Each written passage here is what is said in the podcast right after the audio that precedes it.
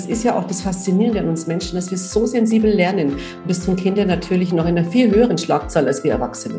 Wir sind oft schon so eingenordet in irgendein Bild vom Leben. Die Kinder sind noch ganz offen dafür. Die nehmen hochsensibel wahr, was draußen passiert und wie sie bewertet werden.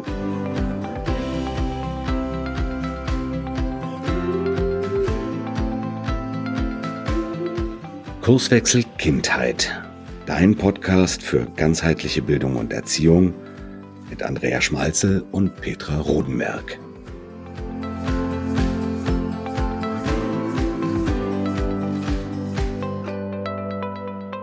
Hallo und herzlich willkommen zu einer neuen Folge von Kurswechsel Kindheit. Heute mal nicht mit Moin Moin, sondern von mir mit einem schönen Salut aus Frankreich. Und Andrea, du darfst hier weiter begrüßen. Ja, genau, von mir natürlich wieder. Ich bin immer nur im Wahn ein liebevolles Grüß euch. Und ja, Petra, du hast äh, die tolle Idee gehabt, einen ganz genialen Podcast-Gast einzuladen. Erzähl doch mal, Petra. Ja, wir haben heute die Frau Dr. Bock aus Berlin von der Dr. Bock Coaching Akademie bei uns zu Gast wo Axel und ich ja auch vor ein paar Jahren die Ausbildung machen durften, was wir sehr gute Erinnerungen haben. Und ähm, ja, Petra Bock ist bekannt natürlich aus dem Coaching, sowohl Live-Coaching als auch Business-Coaching ähm, und natürlich über die Mindfuck-Bücher. Ich denke, das ist mit ihrem Namen einfach verbunden.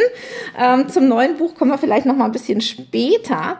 Und ähm, ja, vielleicht mögen Sie einfach sich noch mal ein bisschen selber vorstellen, auch was, was hinter Mindfuck steckt. Ja, also wie gesagt, ich bin seit 20 Jahren Profi-Coach. Vielen Dank erstmal für die tolle Einführung. Das muss ich gleich mal vorweg schicken. Das ist ein roter Teppich, den Sie wieder auslegen. Freue ich mich sehr drüber. Ja, ich bin seit 20 Jahren Profi-Coach und bilde seit 14 Jahren Coaches aus und kann mich auch noch super an Sie beide erinnern in der Ausbildung. Das war eine Riesenfreude, mit Ihnen zu arbeiten. Ja, und toll, was daraus entstanden ist. Und umso größer ist die Ehre, heute bei Ihnen zu sein.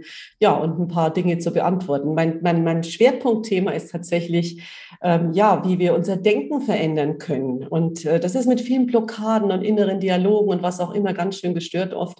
Und das habe ich in, in, in Büchern, die mittlerweile weltweit gelesen werden, Mindfuck genannt, dieses Phänomen, ganz salopp und auch provokant, das ist mir ganz klar. Ne?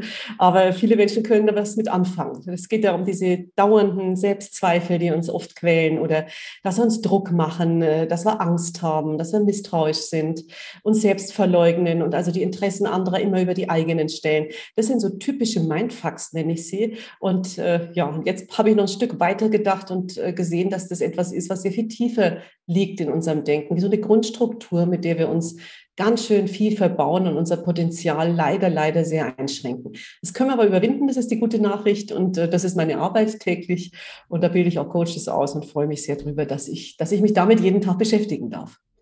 Ja, schön. Was, was ist ein Mindfuck, wenn man es jetzt nochmal genau sagen wollen. Ja, also jetzt mal wirklich so für, für, für uns ganz normale Menschen ne, ist so ein Mindfuck äh, ein Denkmuster, mit dem wir uns stören, das immer wieder aufploppt, oft angetriggert durch bestimmte Situationen oder auch über, übertragen, ja, fast schon viral aus unserer Familie, aus unserer Kultur auch. Ne. Es gibt ganz spezifische Mindfucks, die typisch sind für, für bestimmte Kulturen. Uns Deutschen sagt man zum Beispiel nach, dass wir viel mit dem Katastrophen-Mindfuck zu tun haben, dass wir ganz, ganz schnell in Angst und Panik verfallen und alles so groß ziehen, was schiefgehen könnte. Gibt es auch einen Begriff, die German Angst, sagt man äh, von, von außen für uns dazu. Und in anderen Ländern, ähm, die Schweizer zum Beispiel, sagen mir, dass die Selbstverleugnung ganz groß ist, dass man immer erst überlegt, ob man anderen auf die Füße treten könnte, bevor man sich traut, äh, etwas zu sagen oder zu machen und sich damit sehr einschränkt. Und so hat auch jede Kultur ihren Fingerprint, kann man sagen.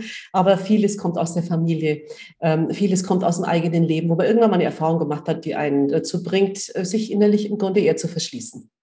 Und wenn Sie da mit Erwachsenen arbeiten, was, was kann man dagegen tun? Also es ist ganz schön, wenn man als erstes mal versteht, was da passiert. Wenn man merkt, wann und wie man sich selbst blockiert mit diesen Mindfucks und wie diese Struktur so aussieht. Ne? Wenn ich mit, mit Menschen spreche, können sie ziemlich schnell sagen, was so ihr Hauptblockademuster ist. Ob es eben die Angst ist, weswegen sie Dinge nicht anpacken oder dauernd Druck sie in Dauerstress versetzt zum Beispiel. Ähm, oder sie sich immer wieder für irgendwas begeistern und dann ganz schnell die Lust wieder verlieren. Das nenne ich Übermotivation.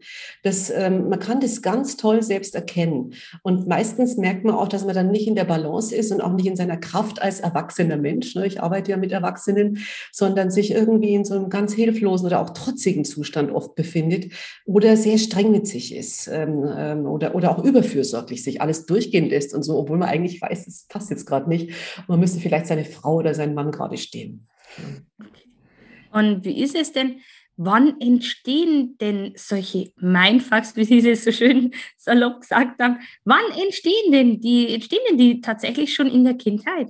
Ja, also ich würde sagen, in der mittleren Kindheit ist die wichtigste Phase dazu. So im Grunde ab dem Grundschulalter. Ne? Da lernen Menschen ja soziales Verhalten und vieles wird im, ja, im sozialen Verhalten antrainiert dass mhm. man zum Beispiel, man kommt in die Schule und hat irgendwas an und jemand anders sagt, das sieht aber nicht gut aus und wie siehst du denn aus oder sowas. Ne? Und dann schon denkt man, oh, ich bin falsch, ich muss mich, muss mich danach richten, was andere von mir erwarten.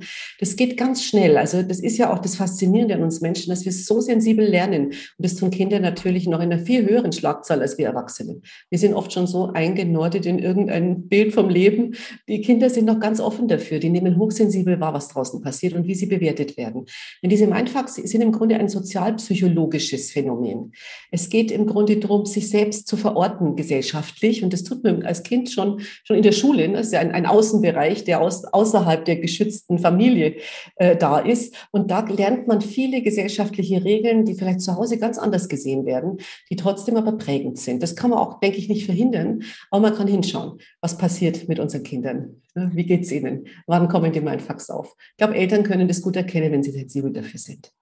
Ja, ich denke, das ist ja auch viel, was unsere Arbeit eben in der Akademie hier auszeichnet. Ähm, Wertschätzung und Augenhöhe und ähm, Kinder nicht ja, beurteilen. Das sind so die drei, die drei wow, in unserer Coaching-Ausbildung. Und das mhm. ist ja oft auch so, dass es dann erstmal wenn wir die Kinder nicht bewerten, dann funktionieren sie vielleicht gar nicht. Und dann aber so zu sehen im Laufe der Zeit, wenn wir mit den Leuten arbeiten, Wertfreiheit und Augenhöhe heißt nicht Anarchie, wie mein Mann immer so schön sagt, ganz im Gegenteil. Ganz aber Punkt, das heißt, deswegen muss ich trotzdem niemanden bewerten. Mhm. Ich habe ein kleines Zitat aus dem neuen Buch, Der entstörte Mensch. Ein Zitat, was mir unheimlich gut gefallen hat. Das würde ich gerne vorlesen. Ich schlage vor, menschliches Denken und Verhalten danach zu beurteilen, ob es Entfaltung auf individueller und kollektiver Ebene ermöglicht oder blockiert, ob es störend oder entstörend wirkt. Es bedeutet konkret die Frage, ob wir einem Open Mind oder einem Closed Mind folgen und wie genau diese Alternativen aussehen. Entstörtes Denken ermöglicht ein kooperatives und im konstruktiven Sinne kreatives Denken. Ähm, was ich daran so erstaunlich oder was mich daran so bewegt, ist, dass wir ja sehr viel im Bildungssystem arbeiten und wir die Erfahrung gerade machen, also Frau Schmalzel und ich, dass einfach ähm, tatsächlich das Bildungssystem von Menschen, die Veränderung möchten, als sehr starr erlebt wird, ähm, als äh, dass der Status quo bewahrt wird. Und ähm, die, die laufen oft gegen Mauern. Was kann man denn tun oder wie kann denn ein System, denn es ist ja ein System und Systeme, ja, die, die reproduzieren produzieren sich auch immer ganz gerne selber. Aber was kann der einzelne Mensch, der vielleicht was tun möchte, etwas tun, um ähm, ja einen Open Mind in einem System zu entwickeln? Ja, das ist eine Riesenfrage, die Sie da stellen. Ne? Ja, ich glaube, die beschäftigen so viele Menschen, auch die Aktivistinnen und Aktivisten, die so viel Gutes bewegen wollen. Die erleben das auch immer wieder und berichten darüber. Ne? Ich habe jetzt gerade die Chance, ich kann da direkt aus der Praxis vielleicht was dazu sagen. Ich habe jetzt noch nicht mit öffentlichen ähm, äh, Institutionen dazu gearbeitet, aber konkret arbeite ich gerade in großen Konzernen mit dem Thema, die das gleiche Problem haben. Dass viele Mitarbeitende gegen Mauern rennen, wenn es wirklich um eine neue Kultur geht, die viel menschenfreundlicher und eben entwicklungs- und entfaltungsorientiert ist. Und äh, wo ich gute Erfahrungen mitmache, ist wirklich erstmal ähm, die andere Seite zu hören. Ne? Zu hören, was, was bewegt euch, warum denkt ihr, dass die Dinge so laufen müssen und nicht anders und dann den eigenen Punkt zu setzen. Was ist meine Sicht drauf? Worum geht es eigentlich? Um den gemeinsamen Blick auf Kinder mit Sicherheit. Ne? Ich glaube, wenn man da schon hört, nee, darum geht es nicht, dann weiß man, dass das System sehr, sehr gestört ist. Ne? Äh, ich, ich habe gehört, dass das manche berichten, dass dann im Grunde viele Behörden sich nur um sich selbst drehen und ihre eigenen Regeln und ihre alt, alten, alten überkommenen Sichtweisen Sichtweisen auf, aufs Leben und Erziehung und Bildung. Ähm, aber es ist wichtig aufzuklären und darüber zu sprechen, immer wieder im Gespräch zu bleiben. Ich weiß, dass das ein Stück dauert. Systeme, die sich irgendwie halten und es ist ja, es muss ja auch stabil sein im Bildungssystem, das verstehe ich auch. Die haben eine Neigung dazu, sich immer wieder selbst zu stabilisieren, indem sie zurückkehren zu ihren alten Sichtweisen. Da muss man rein, immer wieder rein und aufklären, wieder erzählen, was, was müssen wir anders machen, was fällt uns auf, was könnte auch für euch Gutes dran sein. Das ist vielleicht wichtig. Das ist ein Coaching, Frau Rodenberg, Sie wissen es so gut wie ich, geht es ja oft um den Perspektivwechsel. Äh, dass wir, dass wir uns selber mal überlegen, was, was beschäftigt ja diese Institution, diesen Menschen, der dort arbeitet und was, äh, was wollen wir dagegen rüberbringen. Ne? Ähm, und da ins Gespräch zu kommen, ist ein längerer Prozess. Und je mehr wir sind natürlich, desto leichter ist es, auch gehört zu werden. Also sich zusammentun, sich vernetzen, äh, gemeinsam auftreten, das hilft ganz sicher. Aber auch ich glaube, der Einzelne wird, wird, wird, wird wahrscheinlich, ja, vielleicht schon auch mal einen guten Impuls setzen können. Aber es ist besser, sich zu vernetzen, aus meiner Sicht. Aber auch mit dem, sag ich mal, den wir, ähm, ja, der vielleicht der anderen Meinung ist, als wir, dem eben auch auf Augenhöhe zu begegnen. Unbedingt. Ja, das ist natürlich die Grundauffassung, die wir beide auch in unserem Beruf haben, ne, Frau Rodenberg. Äh, es geht nur auf Augenhöhe. In, in, dem Moment, wo wir den anderen angreifen und runtermachen und kritisieren, was passiert? Er macht zu. Ne? Er oder sie macht zu. Ist ja klar. Das geht uns ja nicht anders. Da muss man sich nur mal reinversetzen. Wenn wir angegriffen werden, schützen wir uns und rechtfertigen uns. Ja, und so ist es dann. Dann werden solche Gespräche reine Rechtfertigungsschleifen. Also mit Vorwürfen Vorwürfen kommen wir nicht weiter, sondern eher mit Fragen, äh, mit, mit Perspektiven, die wir einbringen und davon ausgehen, dass es der andere eigentlich gut meint. Aber das ist, ja ist zum Beispiel Fall. auch was Gutes.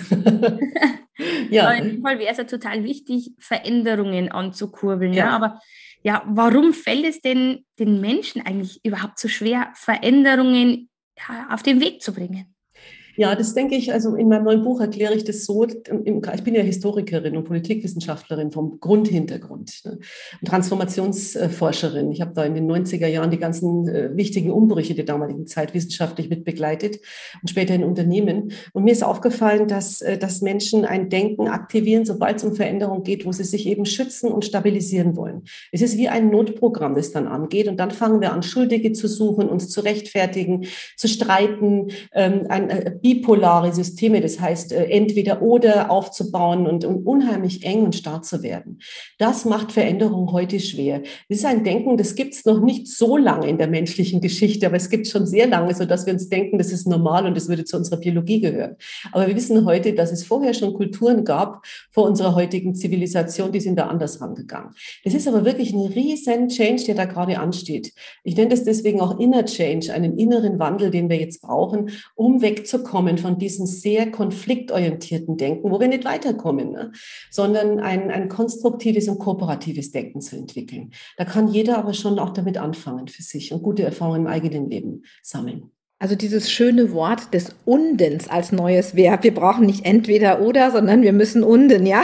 Sehr schön, ja, finde ich toll, habe ich noch nie gehört, ist toll. Ist gerade ja, so in Beziehung genau. in der Arbeit mit Kindern immer sehr, sehr schön. Unbedingt, sehr schön. Ähm, bringt einfach ja für die Eltern auch mal wieder einen Perspektivwechsel. Das ist toll, ja. Ja, super.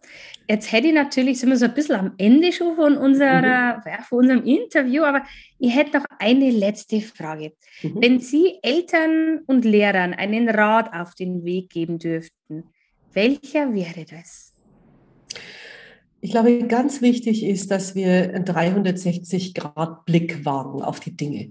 Dass wir sowohl schauen, was brauchen unsere Kinder, um sich zu entwickeln und zu entfalten und wie können sie das mit möglichst hoher Lebensqualität erleben, aber auch, was brauchen Lehrer, um sich zu entwickeln und zu entfalten und eine möglichst große Lebensqualität zu erleben und was brauchen Eltern, um sich zu entfalten und zu entwickeln und Vertrauen zu haben in das, was passiert äh, und das in einer hohen Lebensqualität zu erleben, dass sie Eltern sind und es gute Gefühl haben, ihre Kinder in die richtigen Institutionen zu geben. Und das ist eine 360-Grad-Blickwinkel, den empfehle ich sehr. Ich höre meistens, dass man nur von sich ausgeht und den anderen beschimpft ne, und bewertet. Ne.